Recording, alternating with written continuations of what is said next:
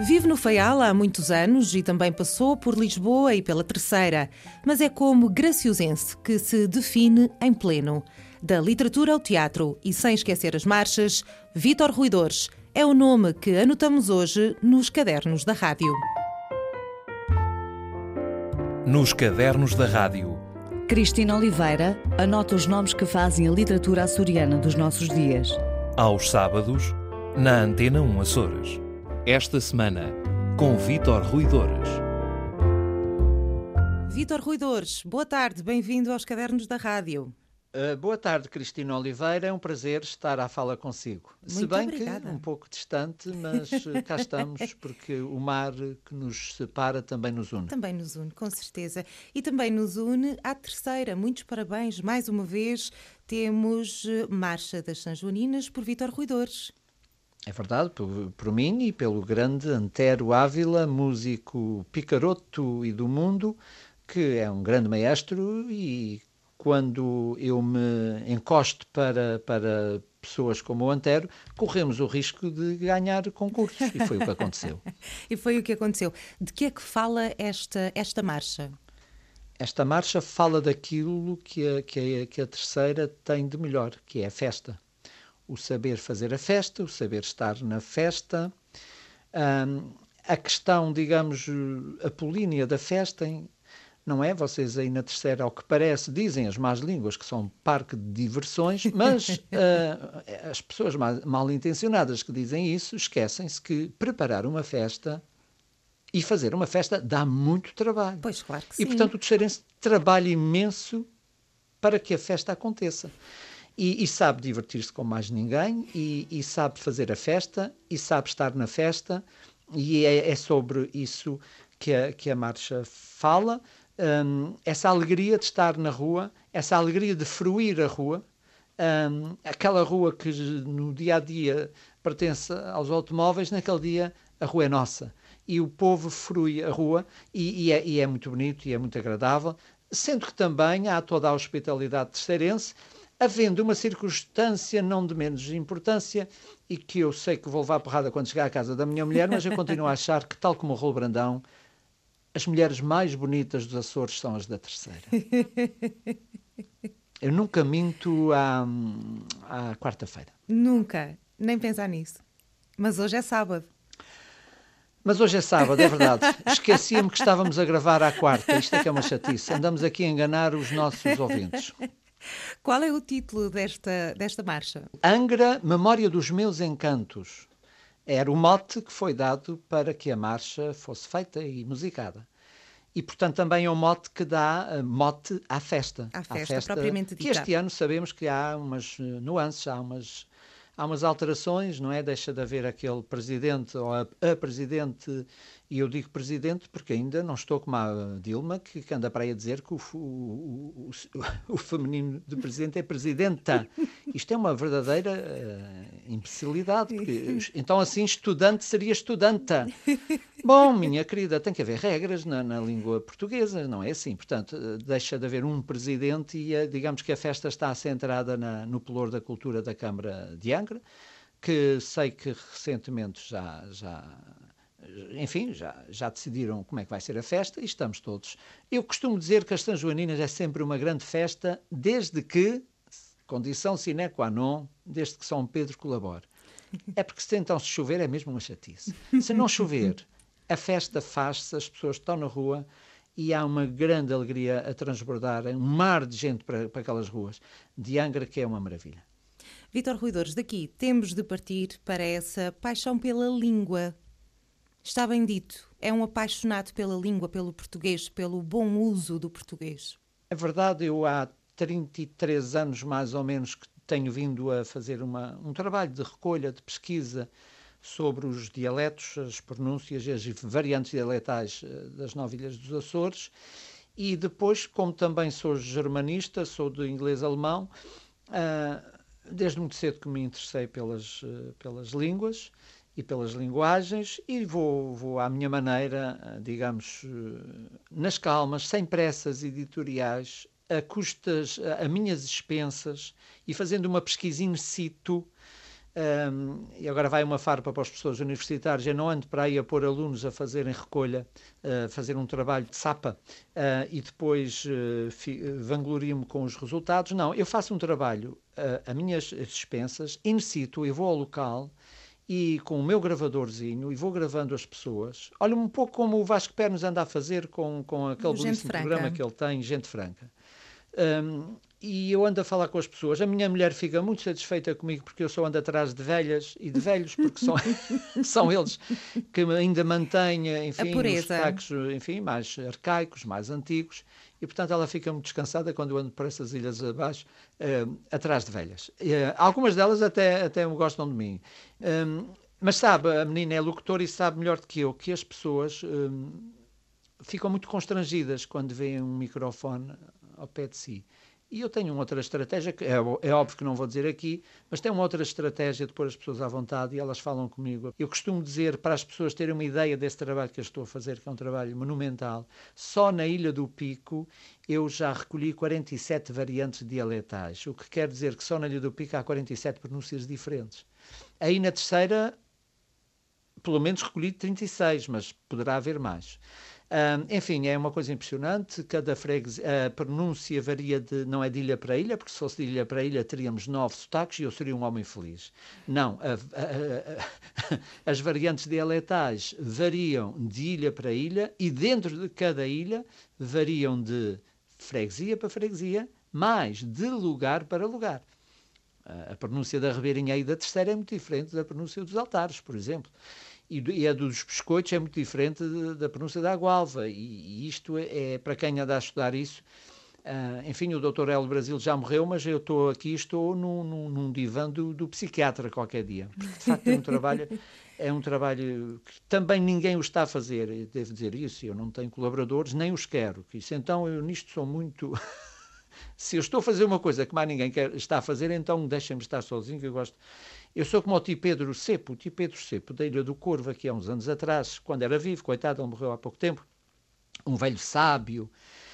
Ele recebeu um jornalista que veio de, diretamente do, do jornal, uh, penso que era o, o, jornal Independente, um jornal que foi lá. Eh, o tio Pedro deu, deu a entrevista ao, ao jornalista, ficou muito agradado com o jornalista, e no fim da, em off, no fim da entrevista, virou-se para o jornalista e disse assim: O senhor agora não vá para o seu jornal dizer mal da gente, mas também não diga muito bem, porque a gente gosta muito de estar aqui sozinhos. Portanto, o estar só. Olha, isto para mim é melhor. Antes sozinho, conheço, mal acompanhado. Eu não, exatamente. Não, eu não conheço, é melhor aviso à navegação para, por exemplo, os perigos da massificação do turismo, não é? Eu sou da segunda ilha mais pequena dos Açores, que é a Graciosa e evito ir numa altura em que a Graciosa está cheia de gente, que é as festas de Santo Cristo. Portanto, eu quando vou para a Graciosa, quero ver graciosenses. Um, e para ver graciosenses na, na, Graciosa tem que ser fora das festas de Santo Cristo, porque naquele período das festas de Santo Cristo eu chego lá, está a Ilha Terceira toda lá. E eu quando quero ver terceirenses vou para a Terceira, percebe? Eu gosto muito de paz Faz e sentido. e, uh, e pronto, e não é em vão, não é impunemente que se nasce naquela que é a segunda mais pequena ilha dos Açores, não é? O mar é vasto, mas, minha querida, o sonho é enorme. E nós, nas ilhas pequenas, sonhamos muito. Olha, eu até sonho tanto que eu, eu próprio criei um conceito decalcado da açorianidade de Nemésio. Eu, que não quero ficar atrás de Nemésio, criei o meu próprio conceitozinho de graciosensidade que é o ato de ser graciosense, naturalmente, mas graciosensidade é o meu amor, a minha paixão, a minha identidade e a minha identificação com a Ilha Graciosa. De maneira que, se o outro criou a sorianidade, que por sua vez tinha sido decalcado de hispanidade de Miguel do Namuno, eu também, através. De, eu tive sorte, porque porque, por exemplo, dizer terceira em cidade já não dá muito jeito, mas dá jeito de dizer graciosensidade de maneira que ando para aí a, a, defender a minha graciosensidade. De maneira que nós, os das ilhas pequenas, temos isto, quer dizer, nós gostamos muito de paz e sossego. E, e, é para isso que também estas ilhas marcam a diferença. Os meus amigos também não me vêm visitar na Semana do Mar, porque isto da Semana do Mar está aí cheio de gente. As pessoas gostam da nossa diferença. E, o que, e temos cada vez mais que afirmar os Açores como destino cultural e científico e temos que apostar na diferença e a, a nossa diferença está é, é, nesta paz e neste seco não tem preço, está neste turismo de natureza que temos uh, e é isso que quem nos procura quer. Ninguém vem para os Açores para, para estar em bichas para comprar feijão, por exemplo, salve seja. Maneira que é isso, minha querida. Nós, os das ilhas pequenas, é que sabemos o que é viver bem. Isso é que é bom. Nasceu na Graciosa, mas, na Graciosa. Foi, mas foi ainda muito jovem para a terceira. A que é que se deveu essa mudança? Bom, uh, eu sou nasci em 1958, portanto tenho 23 anos. nasci em 58 e naquela altura uh, a minha infância só via de quarta classe na Graciosa. Meu pai era funcionário público, minha mãe doméstica e éramos cinco filhos e meu pai teve essa teve essa ideia genial de pedir transferência, ele era ajudante do registro civil, pediu transferência para a terceira para dar estudos aos filhos. E eu hoje sei que se não tivesse saído da Graciosa em 1968, o meu destino estava traçado. Eu hoje seria o lavrador, o que é uma nobre profissão. Teria casado com a filha da minha lavadeira, possivelmente seria mais feliz do que hoje sou. Possivelmente teria já emigrado para os Estados Unidos da América, porque, por isso é que eu digo que o meu destino estaria traçado, porque eu teria emigrado certamente, porque toda a minha geração, os meus amigos de infância, todos eles emigraram. Ou então seria um obscuro funcionário público, um, ou um comerciante, pequeno e médio comerciante. Como a Graciosa é uma terra de muito e bom vinho, possivelmente o meu fígado estaria hoje muito maltratado.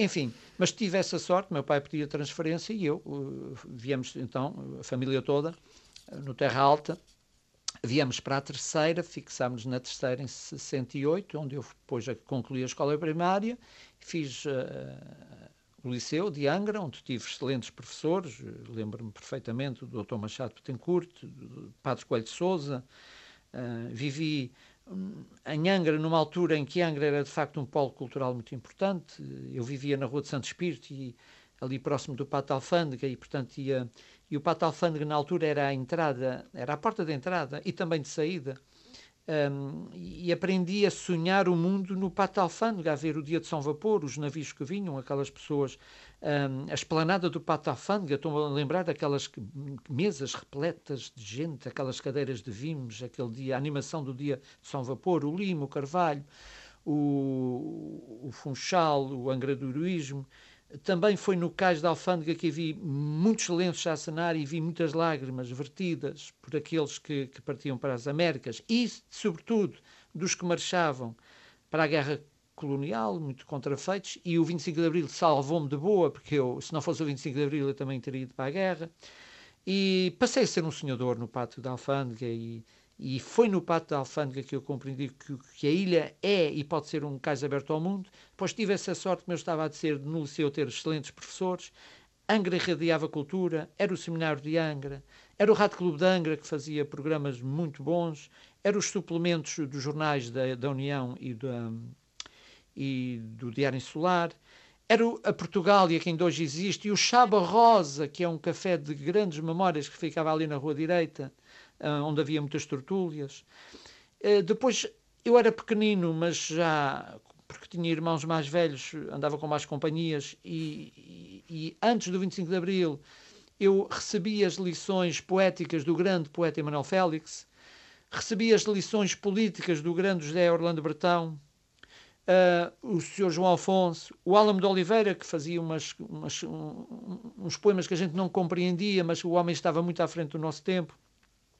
E, portanto, a minha adolescência foi passada neste, neste, neste enfim, neste efervescer de, de cultura e, um, e, e, fui feliz. Até haver uma circunstância uh, da minha adolescência que foi muito marcante na minha vida. É que eu, uh, aí com 16, 16 anos, uh, vivi uma grande hipnosa frustração amorosa que inevitavelmente me atirou para os livros e para, e para a escrita, e foi por causa de uma dor de corno que, que me fiz escritor. Bom, minha querida, ninguém é perfeito. Essa dor de corno, se calhar, a minha mulher não vai gostar, não devia ter sim, dito. Mas, sim, mas, mas está, está deslindado o mistério de porque é que se voltou para a literatura. E voltou-se para a literatura por onde? Começou por ler o quê? Ou, ou, nessa altura já começou foi a escrever? Não, eu comecei por dois Júlios. Eu tenho dois Júlios que marcaram a minha vida. Um chamava-se Júlio Diniz e o outro chamava-se Júlio Verne. Com o Júlio Diniz eu iniciei-me na aventura literária e li dois livros que marcaram muito, As Pupilhas do. Reitor e A Morgadinha dos Canaviais. E com o Júlio Verne eu aprendi o que é a aventura da ficção científica quando li esse livro fabuloso chamado Viagem ao Centro da Terra, que na altura eu julgava que ficava no fundo da furna do enxofre da minha graciosa. Porque eu, eu, tenho pena de que hoje esta malta nova não, não, não leia Júlio Verne. Júlio Verne é um homem fantástico. E, de facto, a descrição que ele faz uh, do livro Viagem ao Centro da Terra é como se estivéssemos a descer à furna do enxofre. E eu espero que a Cristina Oliveira já tenha tido esta experiência já, única sim, de descer à furna do enxofre da Graciosa. Já, sim, senhor. Com certeza. É, é, é uma. Fabuloso. É uma, uma experiência fabulosa. E, portanto, estes autores, o Júlio Diniz e o Júlio Verne, abriram umas portas à minha imaginação. Dois anos mais tarde, eu teria aí os meus 17, 18 anos, fui operado às amígdalas. E enquanto estive no hospital, meu pai levou um livro Uh, para já é muito bom ser operado às amigas, porque a gente come muitos sorvetes. Eu estava contentíssimo naquele hospital. Tinha 17 ou 18 anos, não me lembro bem. Agora, o que sei é que meu pai me levou um livro que, esse sim, marcou também a minha vida. Esse livro chamava-se Mal Tempo no Canal, do, do, do mestre Vitorino Mésio. E eu.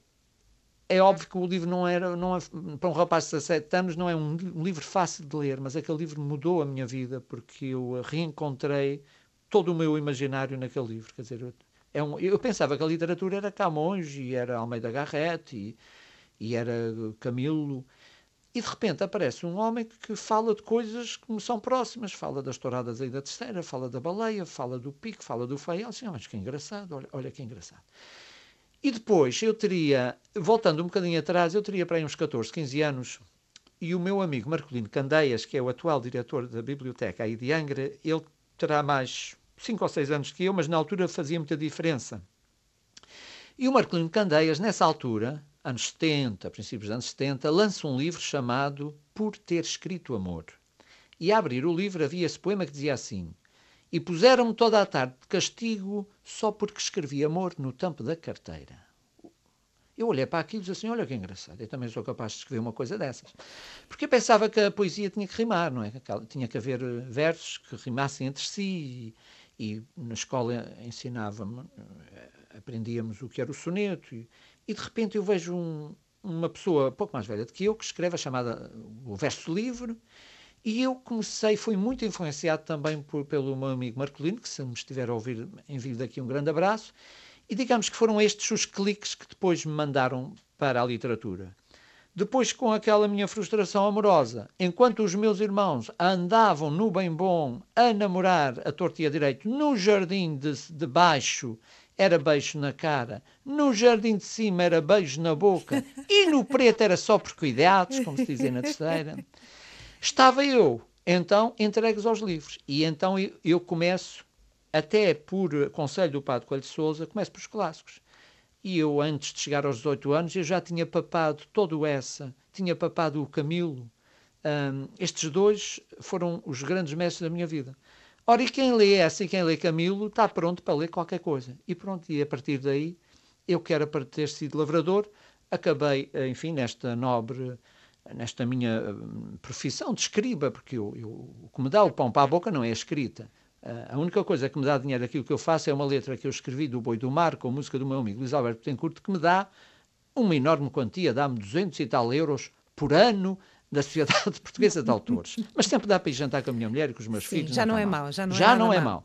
Portanto, Depois... eu vivo do ensino. É isso que me dá o pão para a boca. Curiosamente, aos 15, 16 anos, eu já sabia que queria ser professor porque uh, eu começava, comecei, eu sabe porque é que eu queria ser professor? Eu comecei a dar explicações muito cedo e, e, e, dava explicações também aos meus colegas. E eu decidi ser professor na altura em que reparei que as minhas explicações eram tão boas que os meus colegas depois tinham melhores notas do que eu nos testes. E eu disse, ah, é assim, está bem. E então sempre quis ser professor e tenho hoje 56 anos, já, já fui convidado para tanta coisa, inclusivamente para ser para a política, mas sempre quis ser só e apenas um uh, modesto, professor do liceu. E eu sinto um grande orgulho em ser professor do liceu. Porque sou de um tempo em que ser-se professor do liceu era qualquer coisa, não é? Tinha estatuto. É claro que hoje a nossa classe está muito maltratada e já uh, temos prestígio, mas coitados, andamos todos aqui de calças de ganga e, e, a vida não está fácil para a classe média. E eu, pronto, fiz depois, uh, fui depois para Lisboa em 78, estive cinco anos, tirei o curso de Germânicas, Inglês Alemão, porque tinha a impressão que já sabia bastante francês. Eu sou de um tempo em que havia português, francês, inglês alemão, não é? Românicas ou germânicas? E fui para germânicas. E depois em Lisboa, então aí aprendi a ser homem. Aprendi a ser homem. E na altura, quando fez essa mudança, sentiu, sentiu algum choque? Um choque cultural enorme. Então, eu vivia, eu vivia das, das espinhas eh, de funchos, e, com, com batata e com, e com arroz e feijão e pé de porco a minha mãe fazia. Eu conheço, eu, eu era um. Eu, era, eu sou o irmão, número 3, sou o irmão do meio. Dizem que são os melhores, não é? E estar no meio é bom. E portanto eu fui, muito apaparicado pelos meus pais, me deram uma, uma sólida formação uh, moral. Um, e portanto estava tão bem na ilha, vivia na Rua de Santo Espírito, para ir para o Liceu era só subir a Rua, a rua do Galo, Uh, o jardim era um centro de não era só de namoro, era também um espaço social de convívio, onde o, o, a Pata Alfândega era o dia de São Vapor e eu vivia pacatamente nesses meios. Curiosamente, eu sou de uma geração que, quando saio pela primeira vez da ilha, é logo para ir para Lisboa para estudar. Tal como na, os da minha geração da Graciosa, quando iam para a terceira era para fazer a tropa. E quer se queira, quer não, uma coisa e outra tem a ver com, uh, com períodos de iniciação. Uh, portanto, ir para a tropa é uma forma de iniciação e eu, a minha iniciação foi, ir, foi, foi ter uh, embarcado para Lisboa, numa altura em que não era assim, enfim, as, o ensino não estava ainda massificado como está hoje. Eu tive que fazer, meus pais tiveram que fazer algum sacrifício para eu ir estudar para Lisboa arranjei uma bolsa, porque até inclusivamente eu era tão bonzinho que uh, recebi um prémio uh, Anastácio Petencourt, que era as, os, os, alunos que tivessem melhor nota, uh, melhor média a, a, letras e a ciências, tinham um prémio que na altura 10 contos era muito dinheiro. Para dar um exemplo, numa viagem de volta para Lisboa era 500 escudos. Ora, 10 contos para mim, aquilo quase, eu quase que me queria era casar, porque 10 contos era muito dinheiro. E cheguei a Lisboa, é óbvio que aprendi muito na, na, faculdade, mas as faculdades, a Faculdade de Letras de Lisboa deu-me instrumentos e deu-me ferramentas, não, me eu não, não aprendi a escrever lá. E eu tive a sorte, para já aprende-se a escrever escrevendo, e é, e é viver e é experimentar as coisas que a gente aprende a escrever. E, um, aliás, os grandes escritores portugueses não, não vêm das universidades. Olha, o José Saramago começou por ser serralheiro mecânico, não é? Uh, é óbvio que há exceções, o Vitorino Mésio, o David Mourão Ferreira, o José Martins Garcia, eram universitários, mas o que eu aprendi na Faculdade de Letras foi com uma revista chamada Memória da Água Viva, uma revista feita por, eh, por uh, uh, açorianos que estudavam lá na Faculdade de Letras, só que há dois açorianos que na altura tinham mais de 10 anos ou 12 anos que eu, e eu aprendi muito com eles. Um já não está entre nós, era o terceiro em Santos Barros, que foi um grande poeta, e o outro é o Urbano Betancourt. Uh, e aprendi nas tertúlias uh, poéticas, uh, aprendi muito.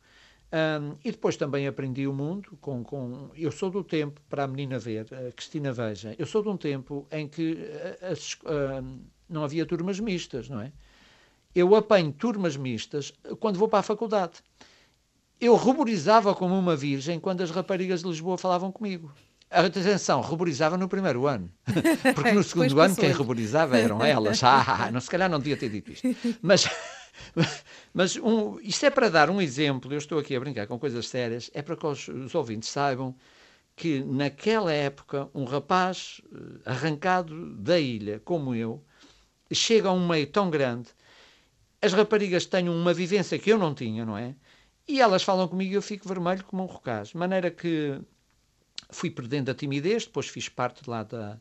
Uh, para já, há uma coisa que nunca descurei, que foi o teatro. Eu já tinha feito teatro no Liceu de Angra Ocupado Coelho de Souza, fiz teatro lá na Faculdade de Letras de Lisboa e nunca deixei, pois nunca mais deixei de fazer teatro, quer como ator, quer como encenador. Mas Lisboa foi de facto esta minha iniciação a todos os níveis, um, até a nível do amor. Foi a, a, minha iniciação foi, foi Lisboa. Foi ali que eu aprendi a ser gente. Ainda por cima uh, fui parar uma residência universitária onde aprendi, foi a minha primeira tropa, porque as residências universitárias nós temos que ter alguma, enfim, alguma disciplina, alguma responsabilidade e, portanto, tínhamos, geríamos a nossa, a nossa residência, eu próprio também fiz parte da direção e, portanto, fui aprendendo muito com, uh, com isto. E depois, uh, olha, depois encontrei uma feialense uh, num, num, num daqueles convívios que fazíamos lá em Lisboa, nas residências universitárias, conheci uma feialense, tomei-me de amores por ela, e ela também por mim,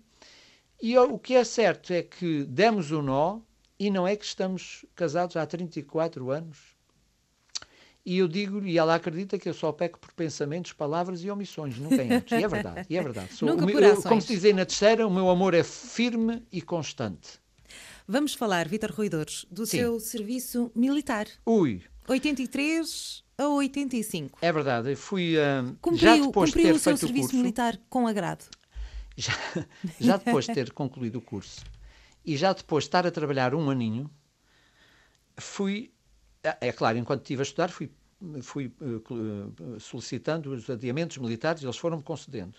Só que eu era de inglês-alemão e eles têm uma. Fui parar à, à OTA, portanto, uh, fui para a Força Aérea a OTA fica ali ao pé de Tancos e de Alenquer, ali para aqueles lados, e lá fui cumprir serviço militar obrigatório. Já tinha na altura 24 anos, já tinha a minha licenciatura, tinha casado e tinha, já, e tinha iniciado o meu estágio pedagógico. Portanto, está a ver com uma tropa aqui foi mesmo uma pedra no sapato.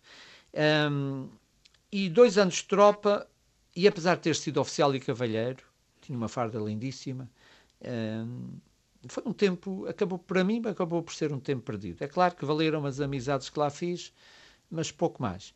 A tropa foi um, em termos humanos, foi uma experiência rica.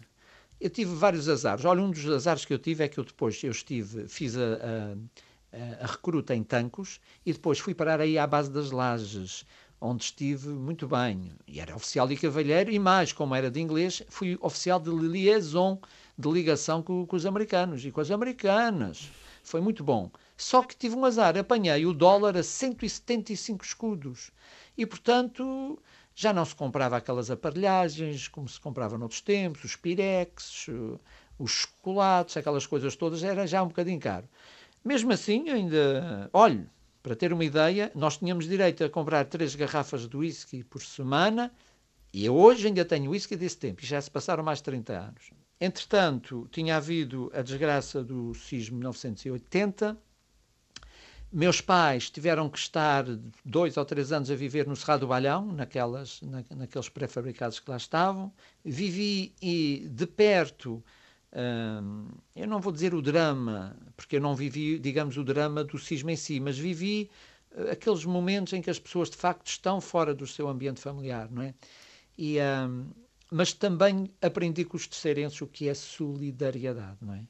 Eu, uh, eu vi os terceirenses a ajudarem-se a encher, a encher uh, cimento lá nas, a, fazer, a, reconstruir as suas casas e a serem muito, muito solidários. E isso, e isso é uma coisa que nos, que nos diferencia enquanto povo insular, é essa solidariedade que temos uns para com os outros. De maneira que foi, foi um tempo bonito, mas, mas perdi ali dois anos da minha vida ah, e outra coisa, ia muito para o.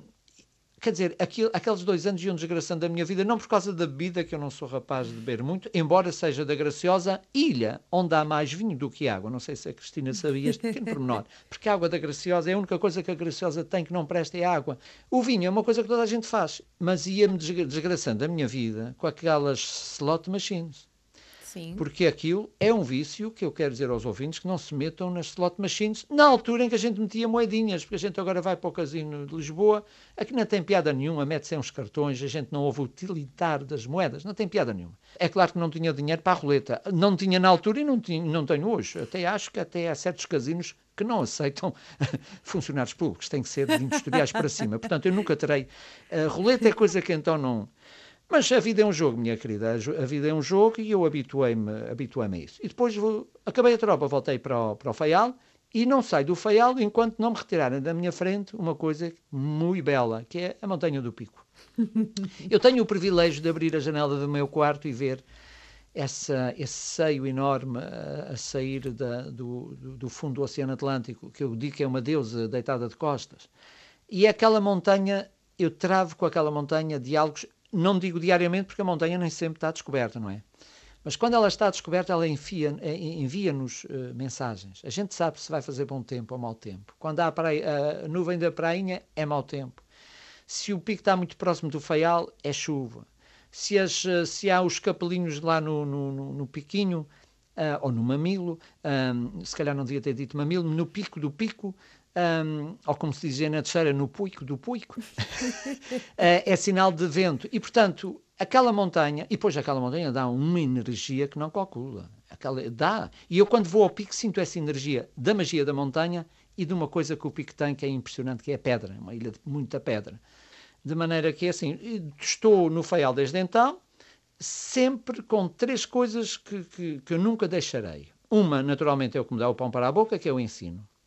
A outra é a escrita, e na escrita eu estou em várias, eh, em várias frentes. Estou na poesia, estou na, na ficção narrativa, estou no conto, estou na crónica. Escrevo uma crónica uh, uh, mensal para o, diário, para o Diário Insular.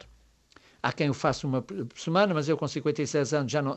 Uma, não, se calhar não devia estar a dizer isso, mas eu, eu sou incapaz de, de, me comprometer a escrever uma crónica por semana. Eu prefiro uma por mês, porque assim me dá mais espaço de respiração para fazer uma coisa com mais qualidade. Portanto, todo na ficção, narrativa, poesia, crónica, conto e, na, enfim, e sobretudo nesta, nisto que eu já falei, nestas pesquisas linguísticas. Depois estou numa coisa que nunca deixarei, e, que é o teatro.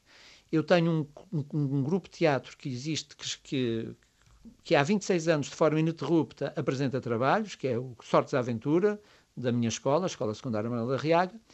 Isto, aí sou, sou encenador e tenho um grupo, que este é, aí sou ator, que é o Carrossel, em que estamos há 20 anos também a fazer uh, trabalho cênico.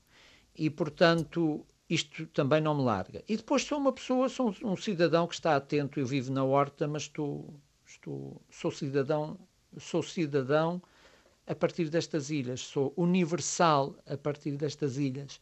E quando eu falo na universalidade uh, açoriana, gosto muito de contar uma história que se passou com o senhor José Jacinto, que é, foi um pescador aí da freguesia de São Mateus, um senhor que eu já conheci, já muito velhote, Uh, era um homem analfabeto, mas muito sábio. E o que se sabe é que ele, com 70 e tal anos, ele catarapescou aí uma francesa que passou aí de férias e não sei se fugiu com ela, mas foi com ela viver para Paris de França. E então um dia estava o Sr. Jacinto numa avenida de Paris e encontrou o grande Emanuel Félix, o nosso poeta. E o Emanuel Félix, sabendo que tinha ali um conterrâneo, meteu conversa com ele e disse: O senhor Jacinto, diga-me cá uma coisa. O senhor, quando veio aqui para, para Paris, não sabia ler, não sabia escrever. O senhor deve-se ter perdido no meio dessas avenidas, dessas ruas, porque Paris é muito grande. E diz o senhor Jacinto: O senhor dá muito enganado. Eu vivi muitos anos no mar. O mar é muito maior que Paris. Não tem nada escrito e nunca me perdi. Isto mostra. A gente não se perde, percebe?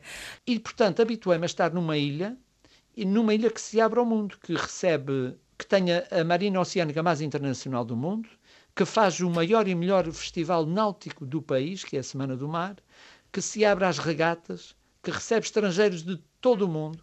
E, portanto, quando se diz que a horta é cosmopolita, eu não conheço de facto cidade mais cosmopolita do que esta. Se isto é bom ou mau para nós, olha, a mim não me paga a renda da casa, mas, mas ficamos com essa fama de de sermos uma cidade que se abre uh, aos outros, muito por culpa do Porto da Horta, não é? A sua, uh, a sua importância geoestratégica. E, e, parece que isto, foi, isto aqui na Primeira e Segunda Guerras Mundiais, isto foi um forrobó aqui, porque isto vinha para aí a marinhagem toda, a Horta foi sempre um local de descanso da marinhagem, porto de acolhimento, uh, aguadas, mas também, cá está, uh, de muita animação, ao que parece na Segunda Guerra Mundial, nós tínhamos aqui uma animação noturna que Deus Nosso Senhor nos valha, porque era no tempo em que se dizia que o amor da pátria era o amor da pátria era só até à meia-noite, porque depois da meia-noite era a pátria do amor. E, portanto, vinha aí oficial, o oficialato casadoiro, metiam-se aí com as meninas de boa roda aí do Faial e isto era um vestavias, porque, de facto, não é só a questão uh, do peso da farda, não é só a questão...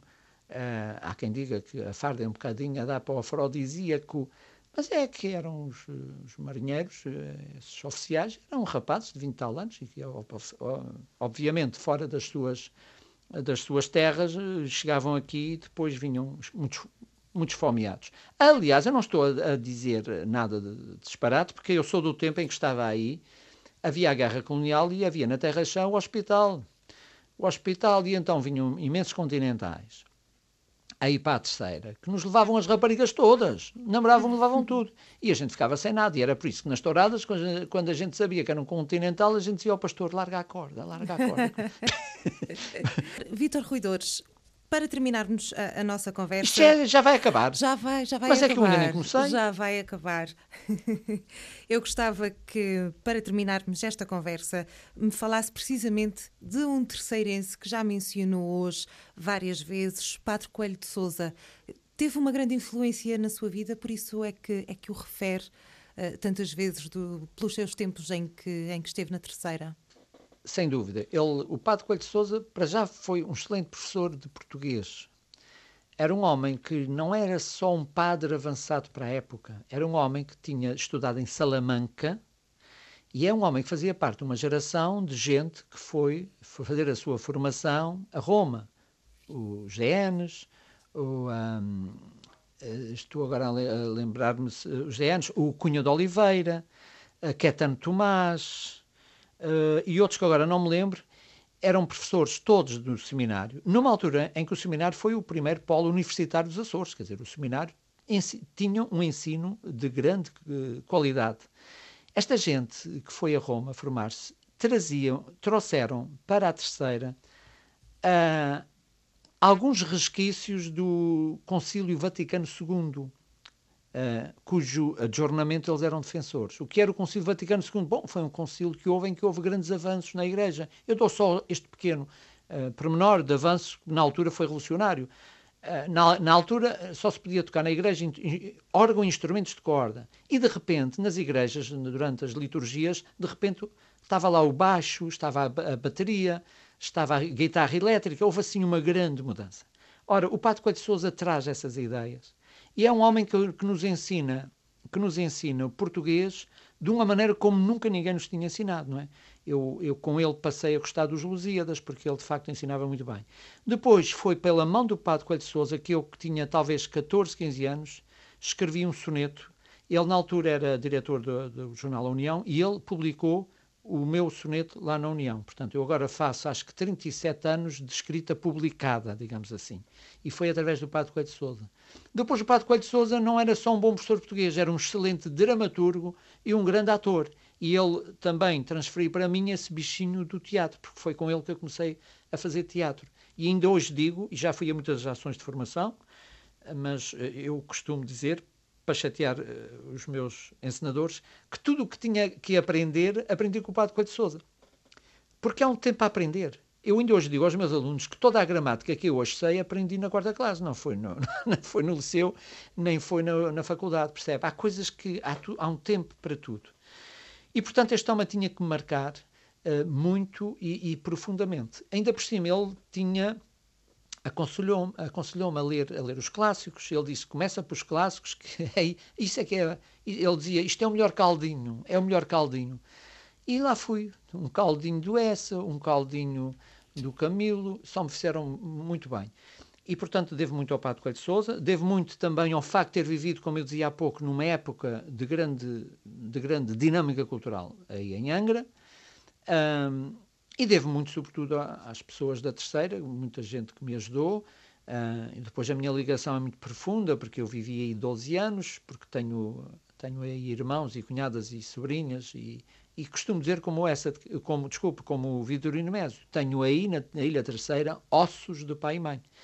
E quando se tem ossos de pai e mãe, isto é uma. Eu tenho uma relação telúrica muito forte, tenho um apego muito grande à, à, à ilha, à ilha Terceira. E não fora aquela minha frustração amorosa, e esta nossa conversa, em vez de ser à distância, eu estaria aí nos estúdios de Angra uh, para enfim, comermos um, uma, uma pombinha de alfenim. Ficará para outra altura. Vitor Ruidores, muito obrigada por ter vindo Foi um prazer. Eu peço desculpa de algumas uh, barbaridades que tenha para aqui dito, mas isto eu só concebo a rádio, é assim, sem rede e, e uma coisa bastante informal. E foi um prazer falar consigo. Tenho assistido muito ao programa, é um belo programa.